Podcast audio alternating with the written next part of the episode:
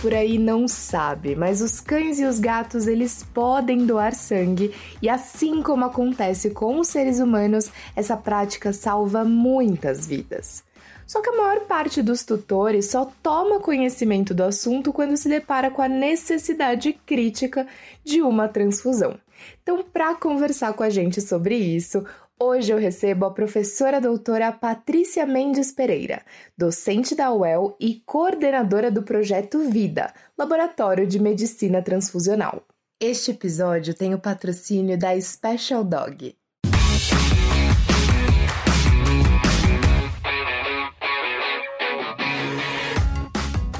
Doutora Patrícia, seja muito bem-vinda ao VetSmart. Muito obrigada, muito obrigada pelo convite da VetSmart e muito obrigada também a Especial Dog, né, por essa campanha maravilhosa de Doe Amor e fazendo, né, toda a divulgação da, da necessidade da, da doação de sangue também em animais.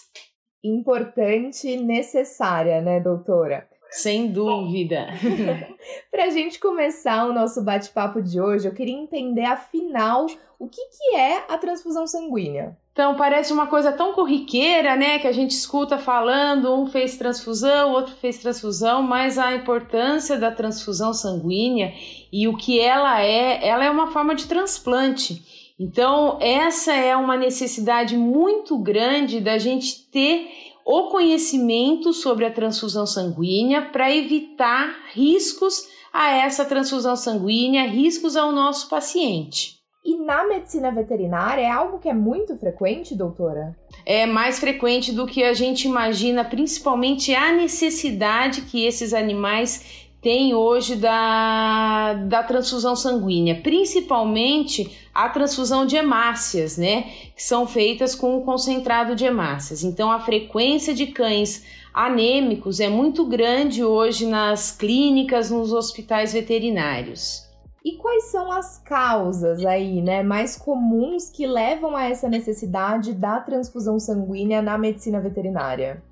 Hoje, então, por isso, assim, né, a gente vai falar talvez um pouquinho mais tarde, mas é, hoje a gente. A grande necessidade são os componentes, né, a divisão do sangue total em componentes sanguíneos, e a grande maioria dos nossos pacientes, eu posso dizer para vocês, entre 90 e 95% dos nossos pacientes, o que eles precisam são pacientes anêmicos e eles precisam de concentrado de hemácias para repor essas hemácias.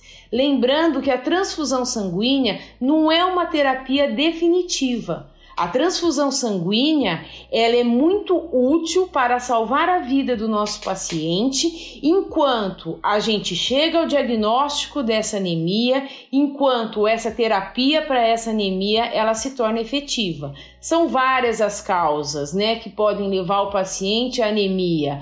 Hoje a gente tem que lembrar que com toda a melhoria na alimentação, a melhoria é, dos cuidados com esses animais, a sobrevida desses cães e gatos, eles são muito maior do que era há poucos anos até.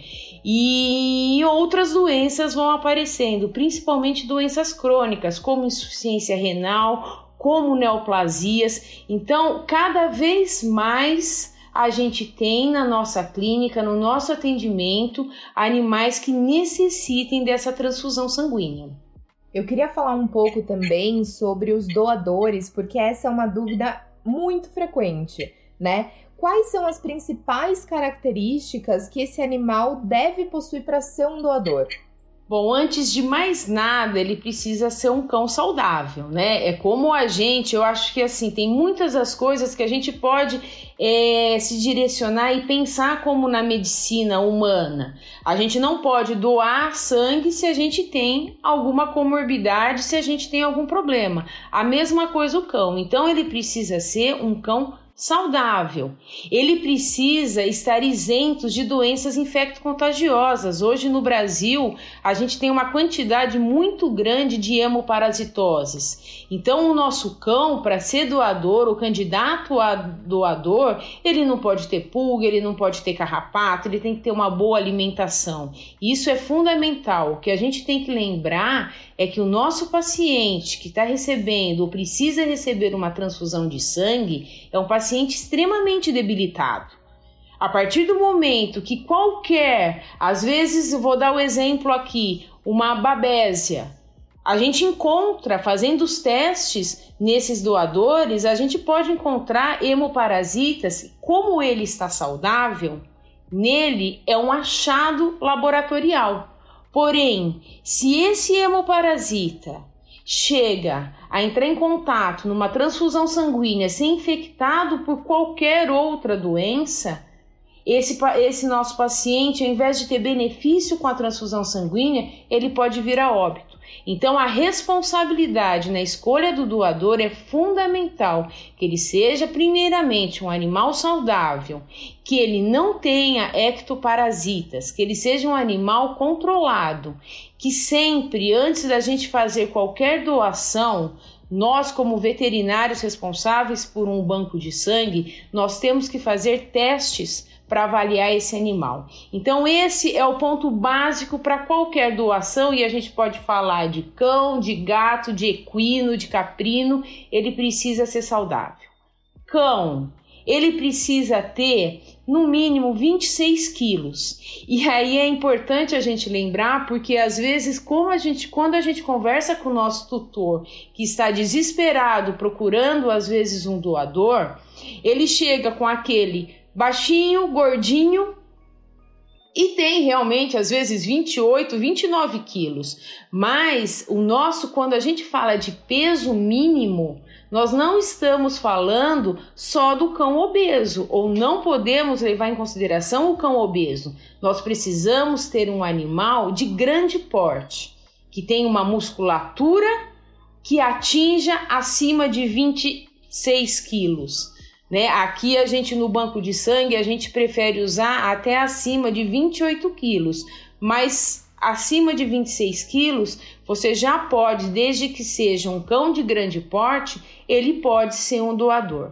Então esse é um ponto muito importante. Gato é completamente diferente, né? A gente tem hoje a gente tem aqui as raças que são realmente gatos grandes que nós usamos eles aqui como como doadores, então facilita tudo, mas o gato, ele também, a hora de atingir o peso, a gente fala acima de 4 quilos seria o ideal, só que não ser um gato pequeno e obeso. Então, a estrutura muscular do animal é fundamental a hora que a gente fala de peso do animal.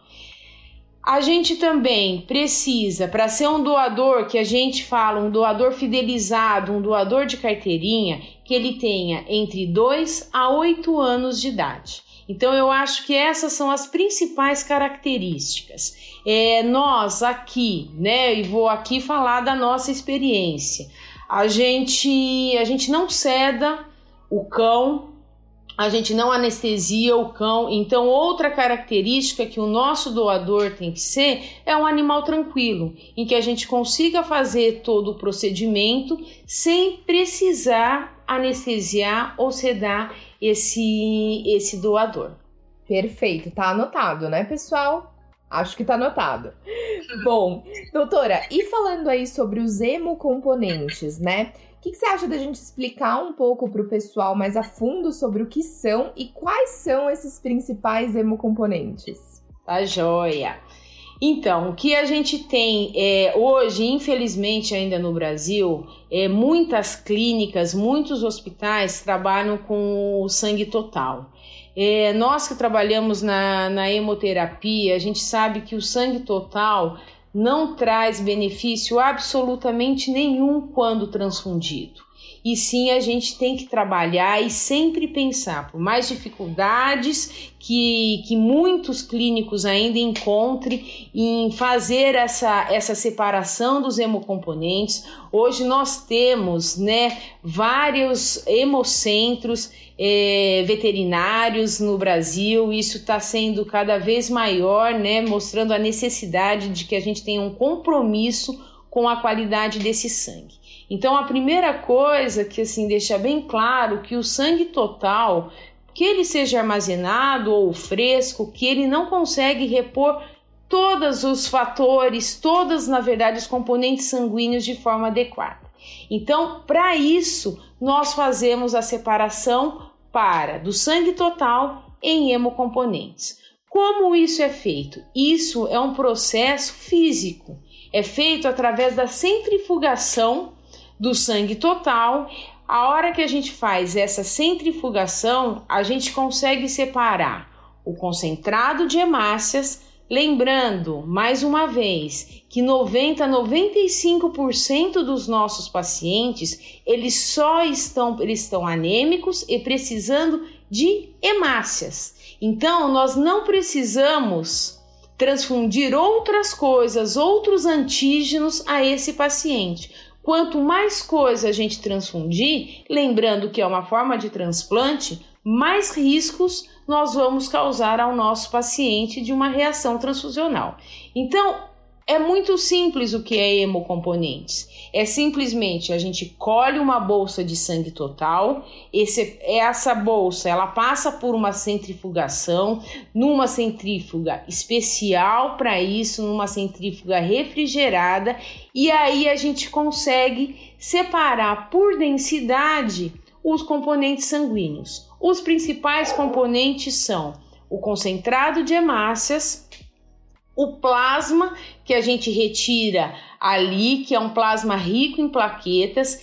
Esse plasma rico em plaquetas, ele passa por uma outra centrifugação, onde nós vamos ter o concentrado de plaquetas e o plasma fresco congelado, que é rico em fatores de coagulação e rico em proteínas, albuminas e, e, e, imunoglobulinas. Esses são os três principais componentes que a gente que a gente tem. Além desse, nós podemos ter também, também por um processo de centrifugação, o crio precipitado. E existe uma maneira correta para o armazenamento? Sim, cada componente sanguíneo ele tem que ser armazenado de forma diferenciada.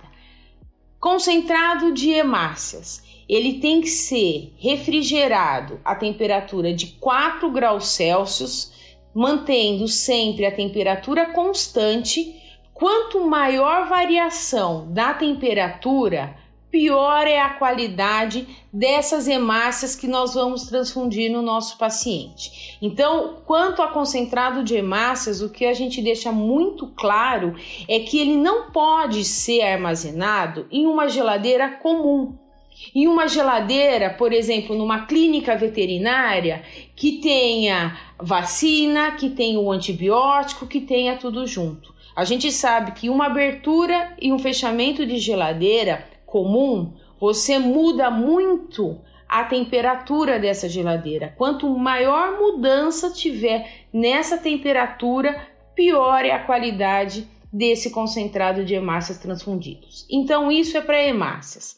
O plasma fresco, que a gente chama de plasma fresco congelado, que eu acabei de falar, que é rico em fatores de coagulação, é rico em imunoglobulinas e é rico em proteínas este ele tem que ser após a colheita de sangue, ele tem que estar congelado, separado e congelado a menos 30 graus e num período máximo de 6 a 8 horas, para que tenham todos esses fatores que a gente acabou de relatar. Então também a gente não consegue fazer isso mesmo que a gente consiga centrifugar, a gente não consegue congelar esse plasma muito rápido, como é necessário para manter todos esses fatores, em um freezer comum. Então, ele também precisa de um freezer adequado para essa conservação. Já o concentrado de plaquetas, a plaquetas ela é, é extremamente sensível, frágil. A plaqueta ela é armazenada em temperatura ambiente, que varia ali mais ou menos de 22 a 24 graus Celsius. Ela tem que estar tá em movimentação constante, então a gente tem uma maquininha que faz a homogeneização dessa plaqueta para ela ficar em movimentação constante e a duração A viabilidade dela no armazenamento é até no máximo cinco dias. Então, isso mostra a importância da técnica né, dos bancos de sangue para que a gente consiga fazer o armazenamento correto de todos os componentes sanguíneos para que a gente transfunda realmente aquele componente sanguíneo adequado e esse componente sanguíneo cause benefícios ao nosso animal. Não adianta eu transfundir uma bolsa de sangue ou um concentrado de hemácias que foi armazenado a 8, 10 graus Celsius. Eu vou transfundir aquelas hemácias, aquelas hemácias elas sofrem, elas a gente tem que lembrar que ela não está dentro da nossa circula, da circulação, no ambiente normal dela. Então, sempre, a hora que a gente fala em armazenamento, a gente tem, o pode ter, se não for bem adequado, uma deteriorização dela. Então, a gente transfunde um sangue, uma hemácia que vai ser afuncional no nosso paciente. Então, essa é a importância de realmente a gente trabalhar de forma adequada com o sangue que foi colhido. Bom, doutor, e voltando aí novamente ao doador, né? É, os grupos sanguíneos dos cães e dos gatos, eles são diferentes? Eu queria abordar os testes de compatibilidade que a gente falou anteriormente, né? Reação cruzada. Como é que a gente pode prevenir as reações transfusionais? É, nós temos, então, assim, a gente sempre que vai fazer uma transfusão sanguínea, a gente tem que lembrar quais vão ser os benefícios para aquele nosso paciente e quais são os riscos dessa transfusão sanguínea. Então, os riscos dessa transfusão sanguínea, ela vai desde a escolha do doador de sangue, a separação dos componentes, ao armazenamento dos componentes e a própria transfusão sanguínea. Então, sempre que a gente vai fazer uma transfusão, nós temos riscos. Agora, nós temos a possibilidade de minimizar esses riscos. Cada espécie é uma espécie. Então, é como no homem, a gente não pode transfundir sangue de outra espécie no homem. A mesma coisa acontece no gato, a mesma coisa acontece no cão e acontece em outras espécies também. Então, sempre os tipos sanguíneos de cães são tipos sanguíneos de cães. Os tipos sanguíneos de gatos são de gatos. E aí existe uma variação muito grande, inclusive na a gente falando de produção de anticorpos, de sensibilização desses pacientes. Então aqui eu acho que assim é muito importante deixar frisado. A gente não pode mexer é, ou transfundir sangues de espécies diferentes. Esse é um ponto que tem que ficar muito claro. Aí sim, como minimizar a principal e a mais, é, a mais terrível na verdade, reação transfusional que a gente tem, que é reação transfusional imunomediada hemolítica. Quando isso acontece? Quando a gente transfunde um sangue incompatível para o nosso paciente. Então, é um sangue de cão transfundido de cão. Isso a gente não tem o que discutir. Agora, este cão é como no homem, por isso que a gente fala assim que muita coisa a gente tem que, tem que ver como funciona, que às vezes é mais falado, inclusive, no homem, e é o que acontece nos animais. Então, eu posso ter um cão, o paciente, e o doador, e esse sangue ser incompatível. A mesma coisa acontece no gato. A gente tem dois gatos, porém o sangue é incompatível. Como evitar essa reação extremamente grave, que é a reação hemolítica? Nesse nosso paciente. Nós temos que fazer tipificação sanguínea e teste de compatibilidade. Vou dar um exemplo para vocês e aqui é, de uma situação que eu vivi, inclusive ali presenciei com, com até com meu pai. A gente sabe em humanos eles fazem um perfil de hemácias, né? É um grande número de testes que eles fazem de compatibilidade, de tipificação sanguínea antes da doação. Porém, mesmo fazendo todos esses testes, eles não transfundem sem o teste de compatibilidade, que é o que a gente chama né, de reação cruzada. Então, para minimizar esses testes, obrigatoriamente em qualquer transfusão, nós temos que fazer o teste de compatibilidade e ou reação cruz, e, né, ou reação cruzada. A gente tem a dificuldade muito grande hoje da tipificação, né? Em gatos ela é de cartão, ela é obrigatória. E porém em cães a gente só testa um tipo sanguíneo. Por isso é obrigatório o teste de compatibilidade antes de qualquer transfusão sanguínea. Doutora, e se a prova ela der positivo e eu não tiver outro sangue, eu posso entrar aí com um corticoide para evitar a hemólise? De jeito nenhum. É, isso assim é uma pergunta, é bom é, essa pergunta você fazer, porque essa é uma dúvida muito frequente, né? Se ah, deu teste, veja bem, é a mesma coisa a gente fazer um teste um teste de. Vou dar um exemplo aqui: um teste de PCR para Erlíquia. Aí meu paciente é positivo. Aí eu falo: ah, eu vou ignorar esse teste e não vou tratar o meu paciente para hemoparasitose. A gente faz isso? Não. Então, a partir do momento que nós fazemos um teste, o resultado dele nós temos que confiar e seguir o andamento sem o, levando em consideração esse teste. O corticoide, muita gente fala: não, eu não tenho como é, controlar a transfusão do meu cão, então eu vou fazer um antihistamínico e um corticoide para que ele não tenha reação. Isso é um erro muito grande que acontece. Nós, eu vou dar um exemplo para vocês aqui. É, nós hoje, trabalhando com componentes sanguíneos, nós temos uma taxa de reação transfusional com todos os cuidados que nós tomamos, de 3%. Na maioria das vezes são assim as reações mais simples que, que pode acontecer, certo? Reações alérgicas, coisas bem simples.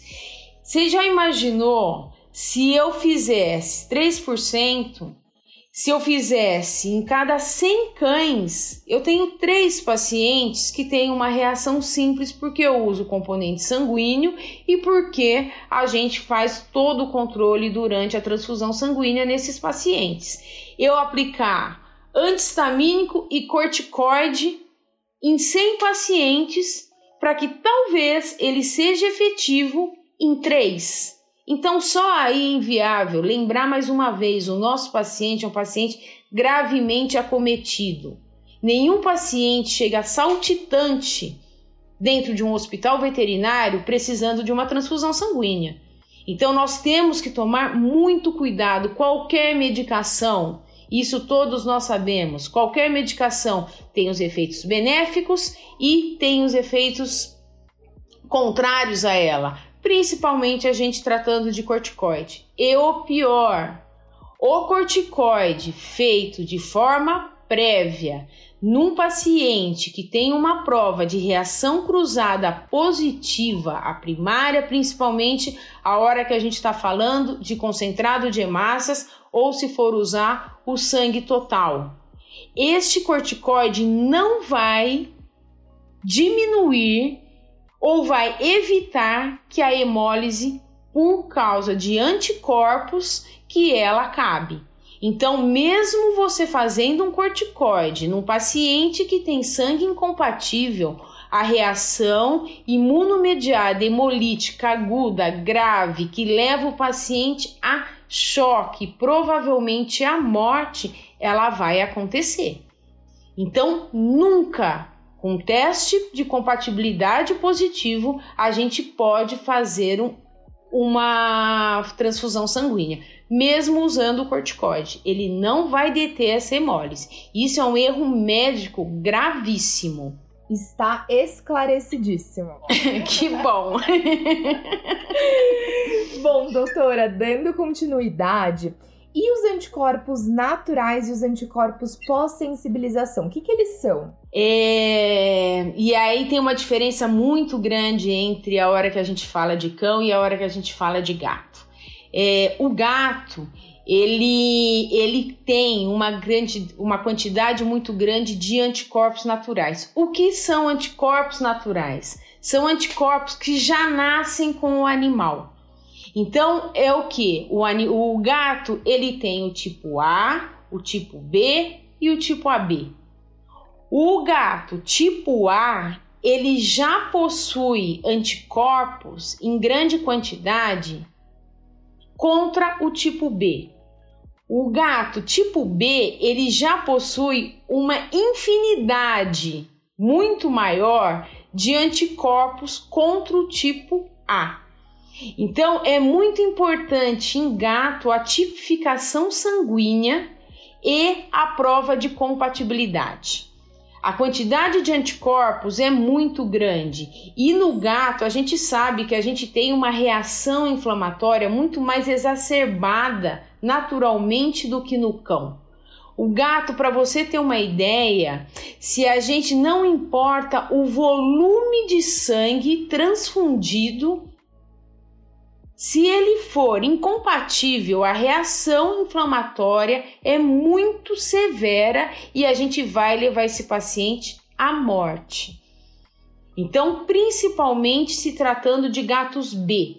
A grande maioria dos nossos SRDs, eles são tipo A. O que a gente tem que tomar muito cuidado dentro da nossa clínica é que cada vez mais nós temos gatos de raça.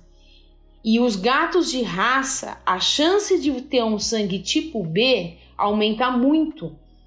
E a gente tem também no Brasil o que? Cruzamentos aleatórios, né? Já que nossos gatos nem sempre são castrados. Então a gente tem um gato persa que cruzou com um SRD.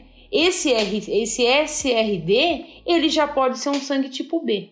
Isso é um erro também, né? Forçando de novamente um erro médico muito grande. Então, no mínimo, ah, eu não tenho condições de comprar o cartãozinho para fazer o teste, a tipificação sanguínea. Obrigatoriamente, em qualquer lugar hoje se faz o teste de compatibilidade de reação ou reação cruzada. É obrigatório fazer nesses animais. Isso é o gato. O cão o cão, a gente escuta muito, né, a lenda dizendo que ah, a primeira reação, a primeira transfusão do cão, ele não causa uma reação hemolítica, porque o cão não tem anticorpos naturais. Então, é verdade, é verdade para um tipo sanguíneo de cão, que é o DA1, que é o mais, na verdade, antigênico. Então é aí a diferença de cão e de gato. O, o cão, para o tipo 1, o DA1, ele não nasce com anticorpos contra esse tipo sanguíneo. Porém, se em uma transfusão sanguínea ele é negativo e eu, cão, doador, é positivo, ele começa a produzir uma grande quantidade de anticorpos. E aí sim, essa duração dessa transfusão não vai ser tão eficaz ou tão duradoura quanto seria se fosse sangue incompatível, e a segunda transfusão pode ser fatal se a gente usar um doador DA1 positivo, porque aí ele tem anticorpos, que é o que a gente fala, anticorpos pós-sensibilização. Esse é para o tipo DA1, que é o mais antigênico em cão. Porém, nós temos outros tipos sanguíneos em, em cães e alguns deles ele já têm anticorpos naturais. Ele não tem um grande número de anticorpos naturais, porém essa transfusão ela vai ser ineficaz. Talvez não leve ele à morte durante a transfusão sanguínea, porém ela vai ser ineficaz, ela vai durar 3, 4, 5 dias. E a gente precisa, sempre que a gente faz um procedimento que é caro a transfusão sanguínea, é um procedimento delicado a transfusão sanguínea e é para salvar a vida do nosso animal. A gente quer que essas hemácias transfundidas elas durem o máximo possível. Por isso que em qualquer transfusão, mesmo a gente se tratando de cão, é obrigatório a tipificação sanguínea não tem possibilidade, no mínimo, todas as transfusões têm que fazer antes o teste de compatibilidade. Doutor, e uma dúvida aqui que acabou de surgir: quanto tempo pode durar essa transfusão sanguínea? É, essa é uma, é uma dúvida frequente também. O que a gente tem que levar em consideração é o tempo de exposição da bolsa de sangue, tanto de sangue total, quanto de plasma, quanto de plaquetas e quanto de, de concentrado de hemácias. Ela exposta à temperatura ambiente. Lembrando, né, todas estão armazenadas na forma adequada delas. Então, assim, a transfusão sanguínea, ela pode durar 12 horas, 24 horas, 4 horas, 8 horas. Vai depender do volume a ser transfundido neste paciente né, para evitar um volume é, muito rápido e aí causar uma reação transfusional, que é a sobrecarga circulatória. Então, isso vai depender de cada paciente. Pacientes, por exemplo, cardiopatas, nefropatas, filhotes, eles têm um risco muito maior de uma sobrecarga circulatória. Então, às vezes, neste paciente, nós temos que fazer uma transfusão que dure, uma transfusão muito lenta, que dure 8, 12 horas às vezes de transfusão. Então, a transfusão em si, a hora que a gente está falando de concentrado de hemácias, sangue total ou mesmo de plasma, ela não tem o tempo de duração. Isso, o tempo de duração vai depender do volume a ser transfundido e a velocidade segura a para ser transfundido esse sangue. Esse é um ponto. O outro ponto é quanto tempo a bolsa de sangue e de hemocomponentes pode ficar exposta à temperatura ambiente. Então, uma bolsa de sangue total e uma bolsa de concentrado de hemácias, ela só pode ficar exposta por 4 horas na temperatura ambiente. Mas por quê? Ela só pode ficar exposta por 4 horas. Se a minha transfusão vai demorar 12 horas. Se ela ficar mais de 4 horas exposta à temperatura ambiente, nós vamos ter um risco de mais de 50% de contaminação dessa bolsa de sangue. Se a gente estiver falando de plasma, o plasma ele só pode ficar após o descongelamento exposto à temperatura ambiente por até duas horas. Senão, nós inativamos, além do risco de contaminação bacteriana, nós temos a inativação de fatores de coagulação. Tá bom, mas então a minha bolsa eu preciso fazer um, uma, um volume de plasma que vai durar 6 horas a transfusão de plasma. Eu vou usar três bolsas de plasma. Eu vou usar a primeira em duas horas, sobrou, eu vou descartar, eu vou usar mais uma bolsa de plasma, sobrou, eu vou descartar e usar mais uma bolsa de plasma. Então eu posso, essa é uma diferença muito grande. Eu posso, a minha transfusão sanguínea não tem tempo. Agora, o que tem tempo são dos componentes sanguíneos expostos à temperatura ambiente. Eu tenho então um concentrado de hemácias de 200 ml, vamos colocar exemplos de 200 ml. E a minha transfusão sanguínea, é, vou fazer o sangue todo, vou fazer ter que fazer todo esse essa esse concentrado de hemácia, esses 200 ml, só que o cálculo que eu fiz de volume, o cálculo, meu paciente é um cardiopata hidratado, a transfusão tem que ser muito lenta. Então, eu não consigo transfundir de forma segura em 4 horas. E eu só vou conseguir fazer essa transfusão em 8 horas. O que, que eu faço? Eu tenho que, e isso pode ser feito até no banco de sangue, para ser de uma forma mais segura, mas ou pode ser feito na clínica mesmo. Eu vou ter que dividir essa bolsa em 100 ml e 100 ml. Então, como eu faço essa divisão de uma forma completamente limpa, completamente é, ou o máximo de esterilidade possível para fazer essa divisão dessa bolsa com bolsinhas que a gente tem bolsinhas de transferência.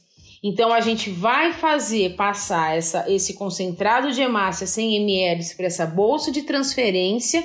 Eu vou deixar uma bolsa dentro da geladeira a 4 graus. Vou fazer o início da transfusão com essa bolsa de transferência e depois eu pego a segunda bolsa. Então, esse é um ponto muito importante para a gente esclarecer. Não é a transfusão que tem que durar quatro horas, e sim os componentes sanguíneos, eles têm tempo de validade após na temperatura ambiente e são quatro horas o concentrado de hemácias ou sangue total e duas horas o plasma fresco congelado após o descongelamento. Perfeito.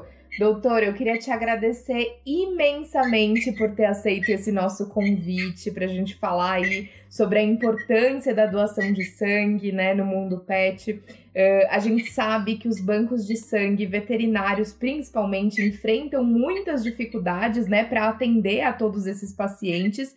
Isso acontece principalmente por conta da escassez de doadores e o médico veterinário ele tem um papel importantíssimo na informação desses tutores, né?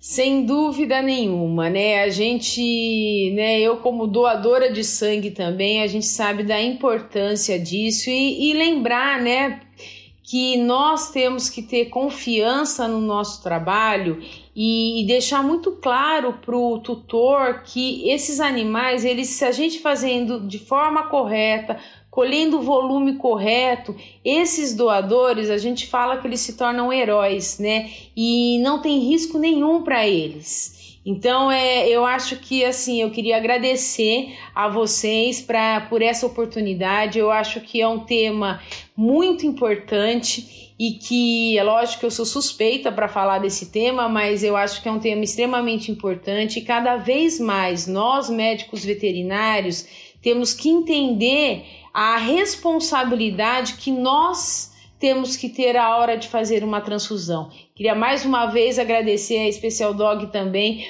por, por todo esse apoio, essa divulgação que tem sido assim maravilhoso para gente, porque isso amplia né, o leque dessa informação sendo passada para os tutores diariamente sem dúvidas. E é claro que eu também não poderia deixar de parabenizar a Special Dog, que desde 2018 promove a campanha Doe Amor, essa ampla ação de esclarecimento e de divulgação da causa, para justamente isso, né? Incentivar a doação de sangue no mundo pet. Inclusive, para quem quiser saber mais sobre a campanha, acesse www.specialdog.com/doeamor e não deixe de acessar também a página da Special Dog no VetSmart, onde você vai encontrar uma série de conteúdos exclusivos.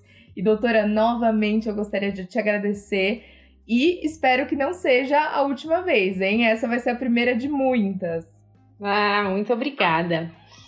Pode contar com a gente na divulgação, é muito importante. é isso, pessoal. Continuem se cuidando e até a próxima.